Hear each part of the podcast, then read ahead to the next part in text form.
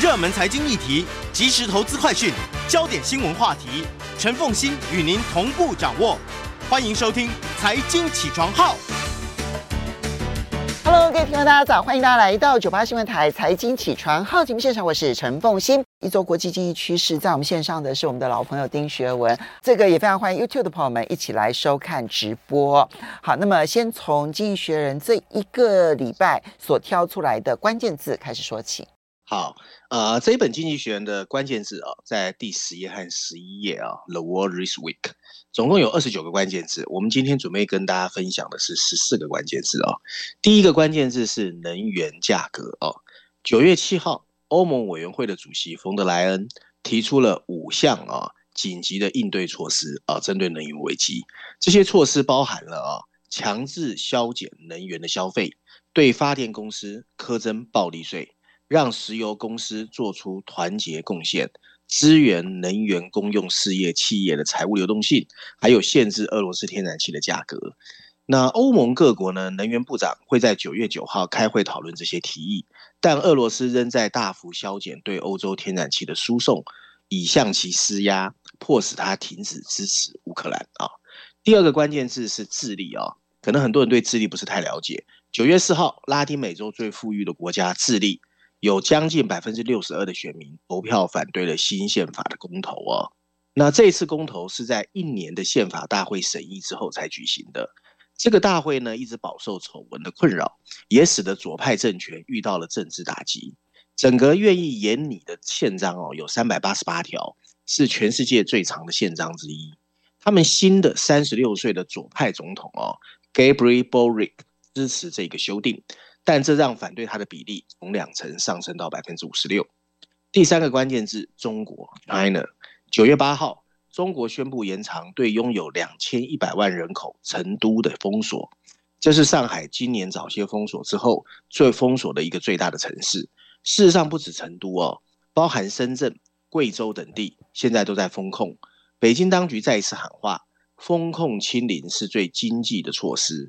在过去一个月。中国每天大概新增病例超过一千例，雪上加霜的是，成都同时也发生了六点八级的地震哦，造成了数十人的死亡。第四个关键字啊，跑车 p o s h。九月六号，Volkswagen 发表声明，会在九月底或十月初办理 p o s h 在法兰克福德国啊股票市场的 IPO。分析师估计。这桩 IPO 会使保时捷估值高达八百五十亿欧元，大概是八百四十亿美元啊。而 Volkswagen 透过这一桩新股上市案取得的资金，会用来推动电动车还有自家车的转型。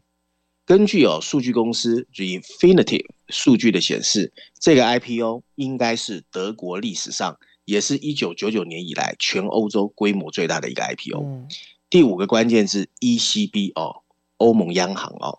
九月八号，随着失控的能源价格，把欧元区的通货膨胀推升到新高。欧洲央行 ECB 宣布历史上最大规模的一次升息，把基准利率再一次调高三码。跟全球其他央行一样，欧洲央行现在面临通货膨胀巨大的压力。八月份啊，欧元区的通货膨胀率是百分之九点一。在欧洲央行决定的前一天，加拿大央行也宣布提高基准利率三码。把它的利率提到百分之三点二五，这是二零零八年以来第一次超过百分之三。加拿大哦，第六个关键是 OPEC。九月五号，OPEC 跟盟国决议哦，十月份会每天减产十万桶，大约占全球需求的百分之零点一。他们也同意，如果油价的波动持续，OPEC 的领导者沙乌地阿拉伯可以随时召开特别会议，这可以让产量恢复到八月份的水平，也打了拜登一巴掌。在西方经济衰退的传言中，油价实际上已经在下跌。从六月初的每桶布兰特原油一百二十五美元，跌到最近的九十美元上下，这是二月份以来的第一次。OPEC 表示，他不希望油价再下跌。第七个关键字：南非。九月六号的最新数据显示，南非第二季的 GDP 萎缩了百分之零点七，是去年第三季以来第一次陷入萎缩。也是三十年来最严峻的洪灾，日益频繁且严重的停电，造成了该国的经济产值的萎缩。那这个国家的工会呢，一直在呼吁举行大罢工，抗议生活成本太高、贫困还有失业。那上个月，中国的这个呃清零政策也导致中国的出口啊的数据大幅萎缩，同比增长只有百分之七点一，而七月份是百分之十八。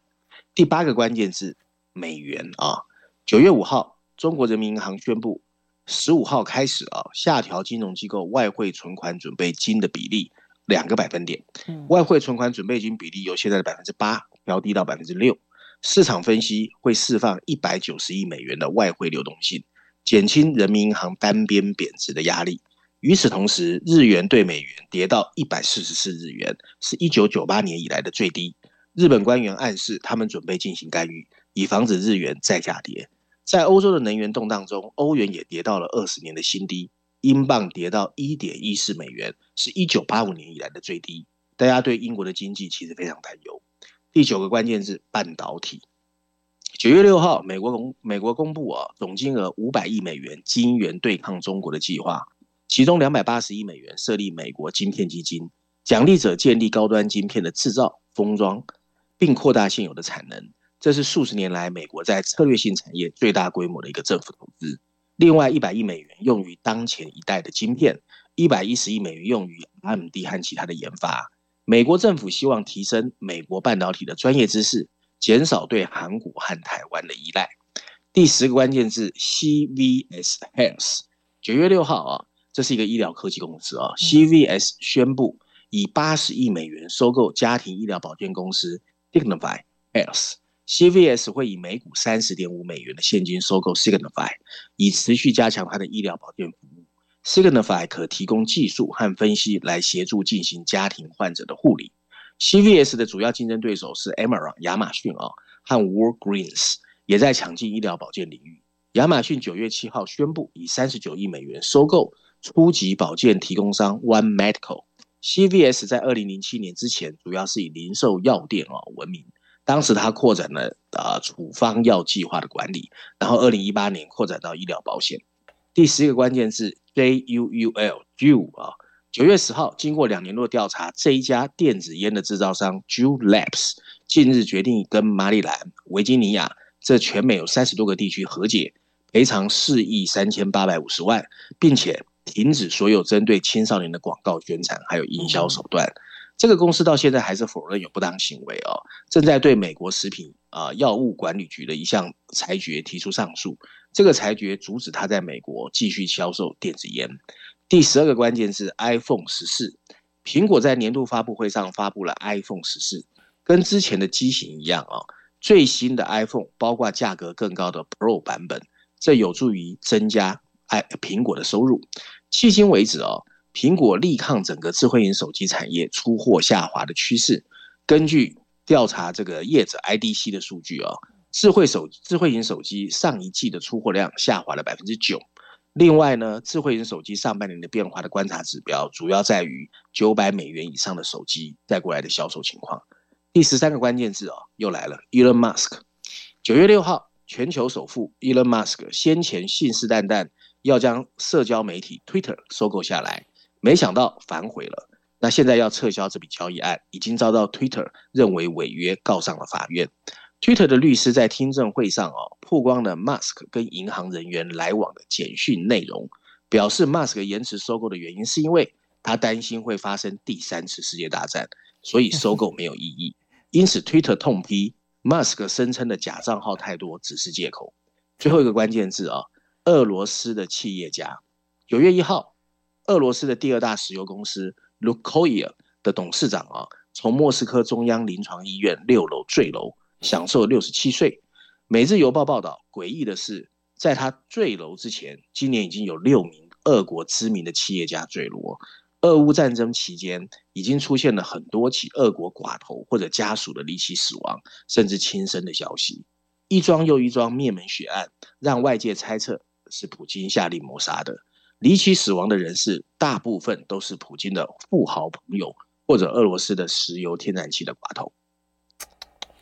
你这边哦，特别挑选了一家 CVS，对不对哈？然后就谈这个这个医疗保健的这个相关系统。然后你特别挑这个，有他特别想法吗？因为我觉我我觉得我们一般人可能真的对于这一类的公司是不熟悉的。对，因为其实大家知道，疫情发生以来啊，其实数位化哦推得非常快嘛。嗯，那其实还有很多人，其实到现在为止，其实到医院还不是那么方便。所以这种所谓有数位化发展的这种医疗体体系哦，其实在呃叫做资本市场还是蛮热的。所以这一家公司他买的那一家，主要他能够提供的其实就是数位化的这个分析，甚至于所谓的一些 AI 数据啊，所以代表 medical 数位化这一块的这个趋势还是走得蛮快的。嗯。好，我觉得这个这个方向还蛮值得我们来观察的。它只是其中的一个企业的动态，但是这里面看到的是医疗数位化的一个进展，对不对？哈，嗯，好，没错。好，接下来我们就要来看《经济学人》这一期的 Cover Story，它有两个版本，有道理啦。因为在上个礼拜，理论上来讲，它就应该要介绍一下英国的新任首相嘛，因为它终究是英国的媒体。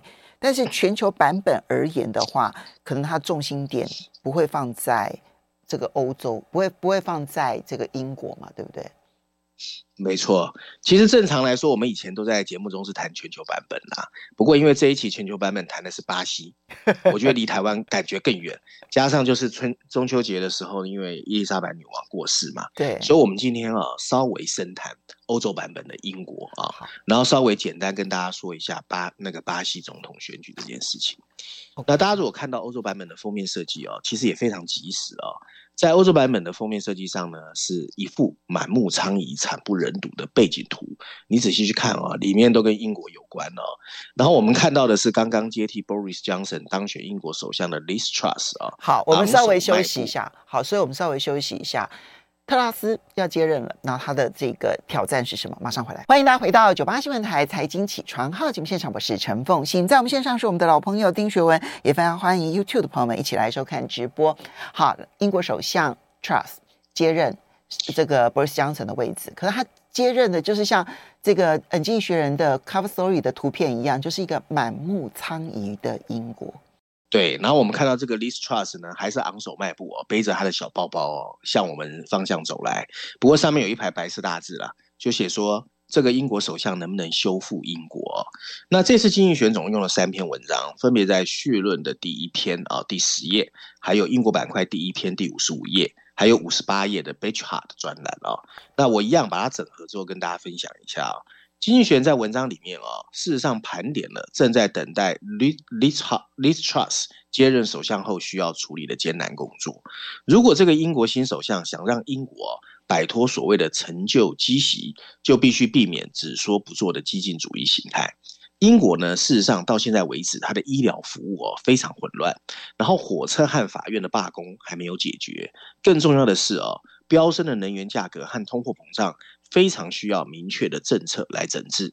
经济学认为，Liz Truss 的实用主义，即使看来明智，也不可以不计后果的放弃自由主义原则或者财政责任。能源危机当然是当务之急。英国的困境甚至更糟糕，因为它在很大程度上也非常依赖天然气。另外哦，通货膨胀已经两位数，某些人预测通货膨胀在二零二三年会超过百分之二十。现在哦。Truss 是否能够扭转整个局面，已经成为英国最重要的一个 question mark 问题哦。批评者有很多理由质疑，他让大家记得住的丰功伟业真的不多。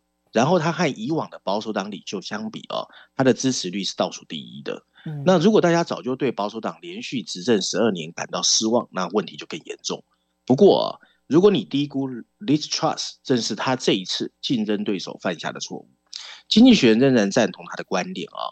促进经济增长确实应该是现在最重要的目标。英国首相可以借由明确清晰的信息来扭转整个英国低迷的氛围。Liz Truss 的前任 Boris Johnson 是一个恣意妄为的人。不过呢，Boris Johnson 再笨，他还是把提高生活水平放成他最重要的政治口号。而 Liz Truss 的激进主义个性跟英国现在面临的问题其实高度匹配。他无法忍受传统财政体系的缓慢。而且宣誓会跟新的总理步调一致，从公用事业的监管到英格兰银行的职权范围，他都表示不会放任不管。他肯定不傻。自从大卫卡麦隆时代以来，他就一直在内阁里面。另外呢，在竞选过程中，大家其实已经看见他越来越知道怎么扮演好一个关公众喜爱的公众人物。他把直接面临的考验最大的就是通货膨胀。九月八号。他公布了应对能源账单的计划，他迅速改变了反对纾困的立场，并保证在未来两年内，英国每个家庭的年度账单不会超过两千五百英镑啊，企业也会得到帮助。看起来，这位女士选择了直接面对能源账单飙升的问题。能源危机冲击确实需要这么大胆的行动，但所有一切还是有赖于后续有没有完整的一个规划。现在的风险在于，她的方案很可能过于依赖减税还有放松管制的组合。另外，他公开承诺在二零二三年前要废除所有和欧盟有关的法律，这或许可以让英国脱欧派感到开心。但对，但对全球，呃，但对英国商业的帮助不大。在彼此竞争的领域方面，和欧盟脱钩有利益上的好处，但抓住这些机会还需要时间跟努力，而不是武断的设定期限压迫。真正的激进主义者不会在国外表现出虚张声势，而是会在国内表现勇气，譬如推动旧有法规的改革，让需要的地方可以建造房屋、实验室和风力发电厂。经济学在文章最后啊，还是提醒这个新首相，下一次大选的口号现在一点都不重要。英国再也承受不起更多的政治动荡。如果他能够将英国政府的注意力聚焦在经济增长的目标上，并实施鼓励投资还有释放资本的明确条文，他的表现也可以让人眼睛一亮。但如果他又回归了上世纪八零年代的政治风格，只是大幅的减税。和继续执行那些繁文缛节，那么他将被人记住，就是一个反动主义，而不是激进主义者。嗯，我们且拭目以待吧。因为 Trust 呢，其实经济学人反对 Trust 他主张的减税跟放松管制，也就是在一九八零年代的时候，柴契尔夫人呢所走的这一条路线。但是呢，现在看起来，至少 Truss 他从头到尾的主轴都是这两件事情。他一上任的时候没有立刻的减税，没有立刻的放松管制。可是如果这条路他继续这样走下去的话，那经济学人所反对的，其实正是他所主张的。这是我觉得现在为什么金融市场并不看好 Truss 的非常重要原因了。嗯，没错。好，接下来我们再来看到的，那你就我们浅谈一下，就是经济学人现在也非常担心巴西的总统选举会失控吗？对，我们简单谈一下就好啊。那全球版本的封面故事呢？其实大家看到就是，呃呃，其实就是他的那个现任的总统哦，贾伊·博索纳鲁哦，他的侧脸哦。不过很有趣的是哦，他的影像里面大家仔细看是川普啊，是川普啊。那这一次经济学用了三篇文章啊啊，两篇文章，除了绪论啊最后一篇之外，还有二十页的 briefing 专文。我简单跟大家说一下哦，在这个封面故事里面呢，经济学主要是提出警告。然后认为现任的这个总统哦，贾伊·博索纳鲁哦，正准备在总统选举上撒一个漫天大谎。所有民调都显示他在十月份的选举会失败，但他正在为拒绝选举结果打下口头上的基础。那作为川普的忠实信徒，他不断向支持者暗示选票已经被操纵。如果他的对手被宣布为胜利者，他可能会煽动一场暴动，就像川普。啊的这个支持者袭击美国国会大一样啊，那经济学为什么会担心啊？主要两点：第一呢，他告诉他支持的选民，如果他输了，投票是不公平的；第二，如果他的对手获胜，巴西会陷入困境。当普通候选人在选举中失败的时候，他们的政党倾向把他们抛给新的候选人。相比之下，当川普败选的时候，他告诉他的核心支持者，他们被抢劫了、被偷窃了，并把这个大谎言变成一场集会的口号，然后团结了支持者，并形成了他对共和党现在的制衡。几乎没有人否认他很可能赢得共和党在美国的初选。同样的大谎言也可能会让博索纳罗成为巴西最有影响力的反对派的政治家。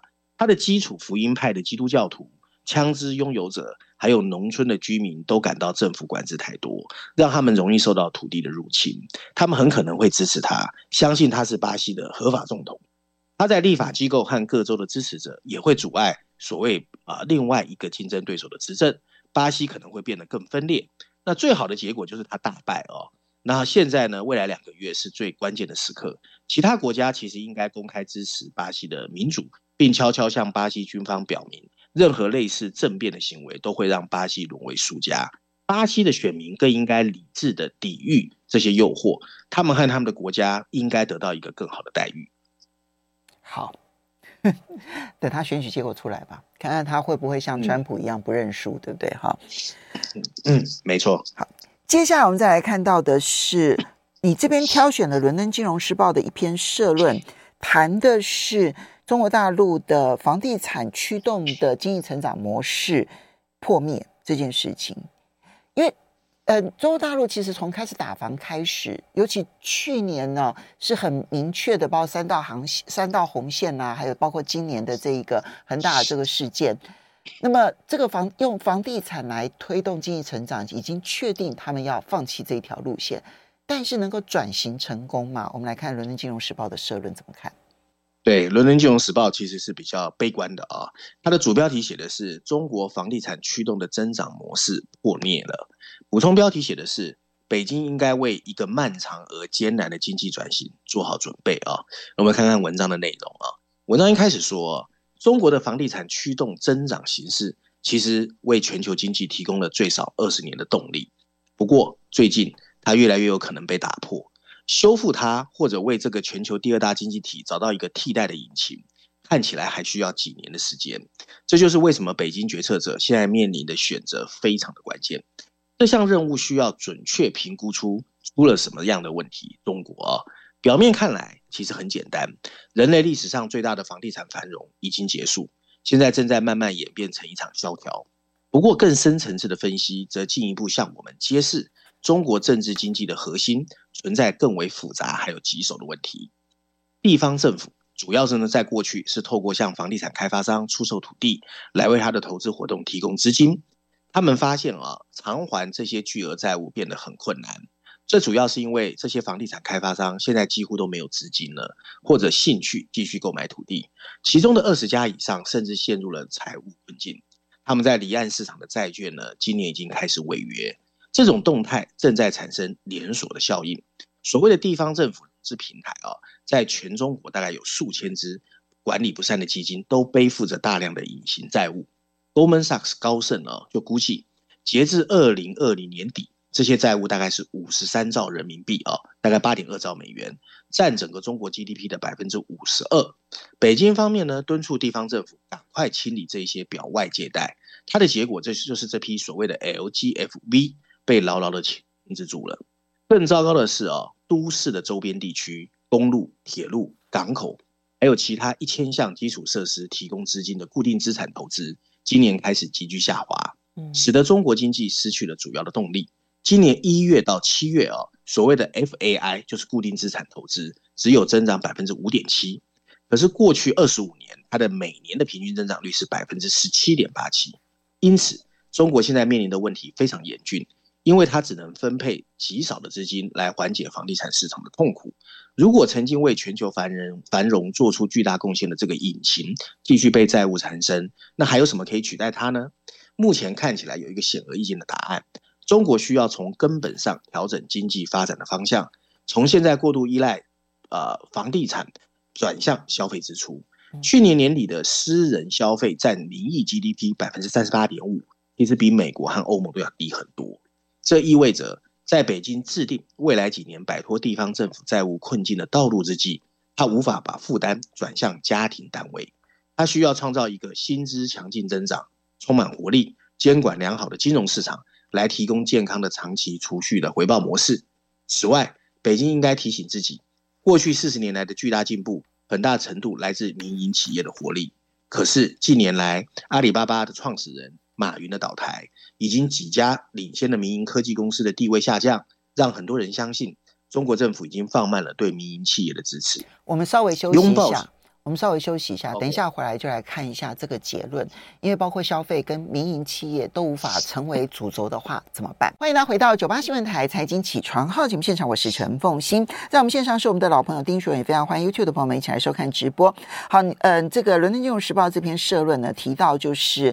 整个用房地产来推动，当然不可能再持续下去。中国大陆现在也要改变方向，但是呢，第一个要用消费来这个推动，看起来空间还很大，但是实际上面到目前为止，其实它的效果非常的小哈。然后第二个部分呢，就是希望用民间的投资来带动，但是《伦敦金融时报》就特别提到，像阿里巴巴这些民间企业受到的打压，使得民间投资这个领域也可能受到了影响。对，文章还剩最后一段啊、那《伦敦金融时报》就是提醒啊、你要去拥抱消费者或者民营企业，其实需要做的转变是一种现在啊中国治理心态的一种转变啊，因为专制政府更喜欢他们能够控制的经济档杠杆，然后通过强大的投资来动员供应。中国政府现在将继续占据主导的地位。但个但把这个拿来对应消费者需要的那一种所谓比较自由的方式是行不通的。北京应该为它无法避免的漫长而艰难的经济转型做好准备，全球则应该为中国四十年来高速增长的时代的结束也做好准备。嗯，好，这是《伦敦金融时报》的看法，你的看法呢？你挑选这边是、哎、是确实有感而发嘛？对啊。对对对，就是说，如果在政治的形态跟过去四十年一样，可是经济形态现在大家知道已经大反转，那中国确实危险重重。所以我一直说，现在政治跟经济两个是互相作用的。可是反过来说，如果这个世界的全球化或者美国的单极情况开始扭转，然后中国有机会在政治的 position 上面再拉高，然后加上经济用所谓的非自由主义嘛，或非民主主义的方式，或者非全球化。走出另外一条路，其实我还是我觉得还是有机会啊。嗯，就看这条路能不能走得顺了。现在我觉得还是疫情的问题是最严重的。嗯、没错，对不对？哈，好嘞，接下来你这篇要挑选的是《经济学人》的序论的第四篇，谈强势美元这件事情。对，我想这个其实除了疫情还有通货膨胀以外，也是很重要的一个议题。对啊，现在全世界最关心。对。而且这一次经济学用了五篇文章啊，四篇文章哦，其实蛮多的，包括绪论第四篇，还有财经板块第一篇、财经板块第二篇，还有财经板块第四篇。光财经板块里面就用三篇文章跟这个有关，而且文章都蛮大篇的。那如果大家有兴趣可以去看。那我们把它总和之后跟大家分享啊。文章一开始告诉大家，全球最重要的货币美元最近一直在上涨，过去一年哦，美元对一篮子全球货币升值了两成以上。其实已经是二十年来的新高，一欧元的价值现在不到一美元，而其他正在争夺美元世界储备储备货币宝座的人啊，譬如说日元、人民币，甚至加密货币都开始暴跌。尽管美国正在利用它的金融影响力挤压俄罗斯，但其他国家也纷纷把美元作为最好的避风港。美元的周期性强势正在主导全球的金融格局。不过，我们如果仔细看，最后可能进一步挑战它的科技变革，也在蓄势待发。美元的走势反映了很多层次上的力量。尽管欧洲和中国都面临着经济衰退，但美国经济仍然表现出了显著的弹性，就业增长和企业的利润都表现非常的好。通货膨胀居高不下，不过美国联准会的升息速度也比其他央行来得快。能源危机是有利于能源出口国和惩罚进口货币的一个贸易冲击。但得益于美国的页岩革命，美国在二零一九年就已经成为一个能源的出口国。这些动态能量似乎不会很快的减弱。对美国来说，强势美元当然有一些优势，它有助于降低通货膨胀，即使也可能会带来一些不利长期竞争力的问题。可是对全球其他地区来说，这绝对是个坏消息。在目前的贸易规则和跨境债务方面，美元占据主导。它的结果就是，随着美国联总会提高利率和吸引资本回到美国，新兴市场的财务状况一定会受到挤压。目前为止，印度这些大型经济体表现还 OK，不过像斯里兰卡和巴基斯坦这些债务沉重的比较小的国家啊，已经陷入了麻烦。嗯，这个所谓的以美元为基础的全球运作体系，尽管引起了很多抱怨，但仍然是美国实力的最佳证明。在过去十五年。他也曾经经历过一段艰难的时期，包括金融危机、疫情的处理不善、财政赤字扩大，还有二零二一年的宪法危机。今天美元虽然在升值，但有两项科技的发展正在开始制衡它。首先，由各个国家运作的数位货币还有支付系统开始出现牵制的力量。中国的数位人民币现在拥有二点六亿个用户，所涉及的科技可能最后可以让中国在维持资本控制的同时，运行自己的全球支付系统，中国认为这是维持金融稳定的必要条件。这可以使它不至于受到美国制裁的影响。而其他地区的支付系统也开始出现强大的网络效应。你譬如说，文章里面提到印度的 UPI 哦的规模就非常的大，而巴西也有一个支付系统叫 Pix，P-I-X，也已经有一点二六亿人在使用。今天这些支付网络都只在各个国家境内运作，可是明天他们或许可以开始跨境交易，甚至替代以美元为基础的跨境系统。第二个科技是什么啊？如果我们先抛开哦，加密货币是不是骗局或泡沫？所谓的去中心化金融科技哦，还是有机会继续进步哦。这个我们在节目中谈过哦。对，开发人员正在推动以太坊区块链的升级，而大多数的所谓去中心化的应用程序都基于以太坊。九月十五号，以太坊将转向一种新的集体决策机制，就是所谓的权益证明。这种机制的能源消耗度要更低，能源消耗的下降幅度相相当于让整个智力哦停止运作需要的能量。这可能会为以太坊在处理大量交易获得更高效，也为自己成为传统金融的竞争对手铺平了道路。那文章最后我想提的是啊，二十世纪美元取代英镑成为全球的储备货币，并进一步成为最广泛被使用的记账组织、价值存储和支付的手段。货币制度的下一次变化可能不会那么快，因为新科技。会分走一些储备货币的功能成为可能，还需要一些时间，也需要其他国家在支付方面建立自己的体制。不过，在其他领域，短期内仍然不容易跟美元直接竞争。美元的储备货币地位目前看起来还没有改变。不过，科技会改变一个储备货币背后对我们的含义。所以，嗯。他觉得这个储备货币在短期之内，美元的地位不会动摇，但是科技会侵蚀它的地位。没错，还有对每个国家，就是过去在全球化的时候跟贸易里面，对大家的意义也会开始变化。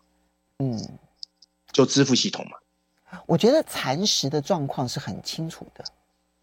对。对不对哈？这个方向是很清楚的，它不会立刻就就崩啊，这不太可能。其实就像英镑哦，它失去了这一个最主要的储备货币的地位，但它现在还是主要储备货币之一呀，对不对哈？没错，所以美元不会用，不会不会就直接失去它的储备货币，但是它成为全球最强这件事情啊，我觉得正在被蚕食当中。我觉得不是只有科技耶，虽然虽然这个经济学人的重心点把它放在科技系统上面的去中心化，但是我觉得不只是科技，我觉得跟各国的政策方向也是有很大的关系的。正确，正确，没错，我也这样觉得。